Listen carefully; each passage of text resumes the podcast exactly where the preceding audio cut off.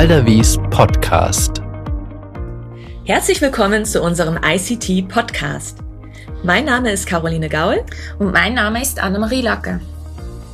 In der heutigen Folge zum Digital Guide sprechen wir zum Thema elektronische Unterschriften. Elektronische Unterschriften vereinfachen den täglichen Geschäftsverkehr und setzen sich gegenwärtig im Geschäftsalltag durch. Ob und inwiefern elektronische Signaturen jedoch rechtsgültig zur Unterzeichnung eingesetzt werden müssen bzw. können, wollen wir in dieser Folge näher besprechen.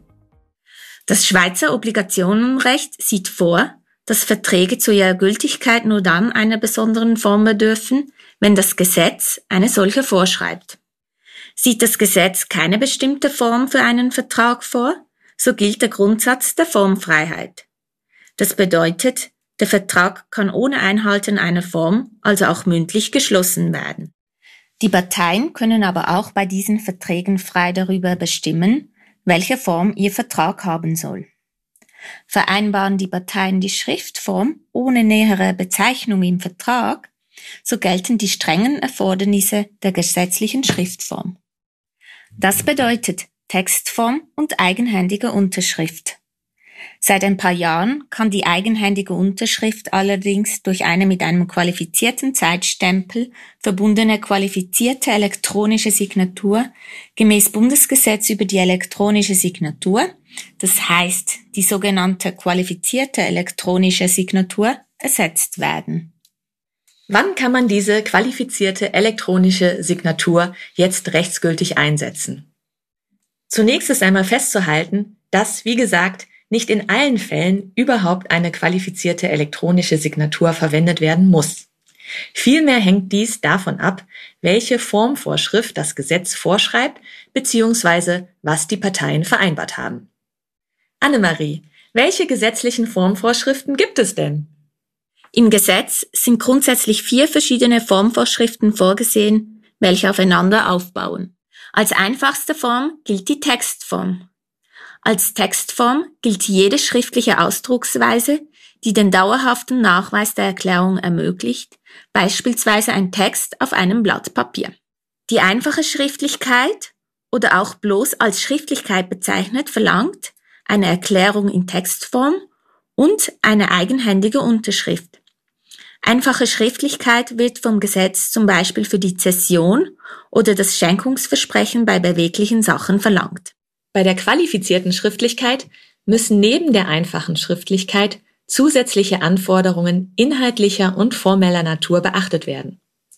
Beispielsweise muss ein Testament von Anfang bis zum Ende mit Angabe von Jahr, Monat und Tag der Niederschrift eigenhändig geschrieben sein sowie mit einer Unterschrift versehen werden. Die strengste Form ist die öffentliche Beurkundung, bei der eine vom Staat beauftragte Person das formbedürftige Rechtsgeschäft in einem dafür vorgesehenen Verfahren in einem Schriftstück festhält. Eine öffentliche Beurkundung ist im Gesetz zum Beispiel vorgesehen für Grundstückskaufverträge, Schenkungsversprechen über Grundstücke und im Gesellschaftsrecht. Caro, was bedeutet das jetzt? In welchen Fällen von gesetzlichen Formvorschriften kann ich die qualifizierte elektronische Signatur einsetzen? Darauf gibt es jetzt endlich mal eine einfache Antwort. Nur dann, wenn bloß die einfache Schriftlichkeit vorgesehen ist. Und was bedeutet das für Verträge? Hier kommt es darauf an, ob bzw. welche gesetzlichen Formvorschriften gelten. Folgende Matrix gilt hier. Wenn keine gesetzlichen Formvorschriften gelten, können die Parteien vereinbaren, was sie möchten. Das heißt, Sie können den Vertrag zum Beispiel schlichtweg mündlich abschließen, was aus Gründen der mangelnden Beweisbarkeit grundsätzlich nicht zu empfehlen, aber möglich ist. Oder Sie können zum Beispiel Schriftlichkeit vereinbaren, was dann aber in der Regel eigenhändige Unterschrift bedeutet, die auch durch eine qualifizierte elektronische Signatur ersetzt werden kann. Wenn gesetzliche Formvorschriften gelten, dann ist zu prüfen, welche der zuvor genannten gesetzlichen Formvorschriften auf den Vertrag anwendbar sind. Nur im Fall der einfachen Schriftlichkeit kann die qualifizierte elektronische Signatur wirksam eingesetzt werden. Wo liegt nun das Problem mit elektronischen Signaturen? Das Problem ist, dass es unterschiedliche elektronische Signaturen gibt, welche jedoch nicht alle den gesetzlich vorgesehenen Vorgaben entsprechen. In der Schweiz gibt es bislang vier anerkannte Anbieter von Zertifizierungsdiensten, welche die qualifizierte elektronische Signatur herausgeben können. Dabei handelt es sich um die Swisscom Schweiz AG, Quo Vadis Trustlink Schweiz AG, SwissSign AG und das Bundesamt für Informatik und Telekommunikation BIT. Die in der Praxis oft verwendeten Signaturen Adobe Sign oder DocuSign genügen den Schweizer Anforderungen an die qualifizierte elektronische Signatur nicht. Was bedeutet dies nun konkret?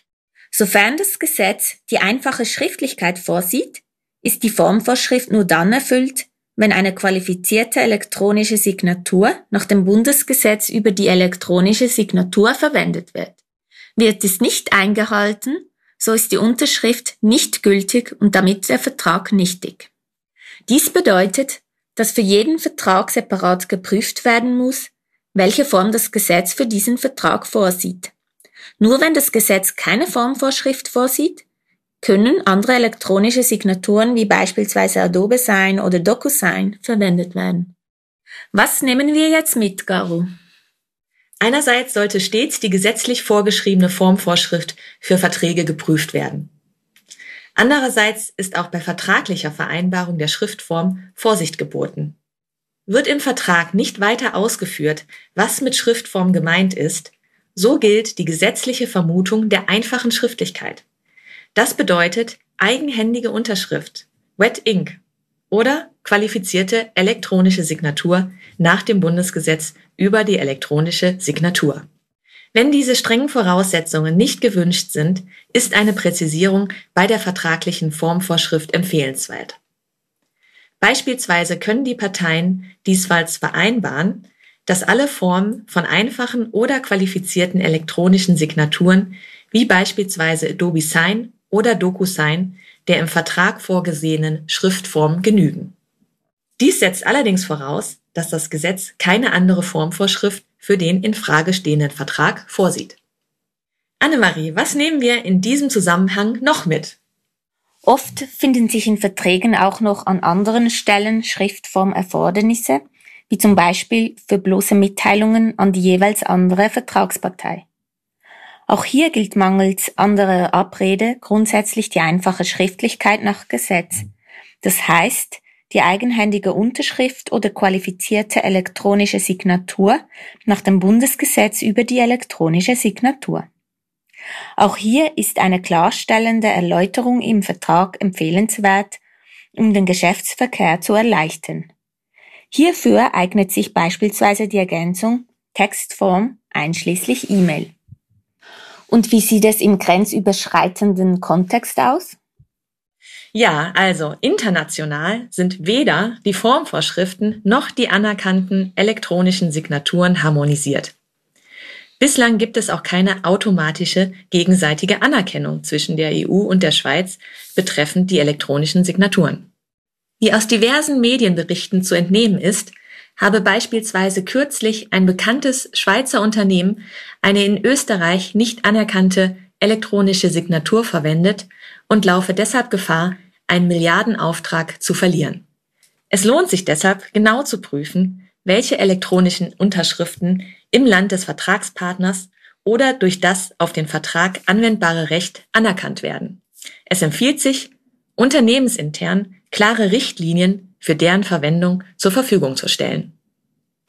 Nach alledem, Annemarie, hast du eigentlich eine eigene Unterschrift oder schreibst du deinen Namen einfach auch etwas schräger und hässlicher als sonst? Ja, so ist es. Meine Unterschrift ist weder so kreativ wie die von Walt Disney, noch so schön und einprägsam wie die von Picasso. Auch aus diesem Grund überlege ich mir, in Zukunft eine elektronische Signatur zu verwenden. Wie du das machst, erklärst du uns dann in einer der nächsten Folgen. Herzlichen Dank für Ihre Aufmerksamkeit wünschen Annemarie Lager und Caroline Gaul.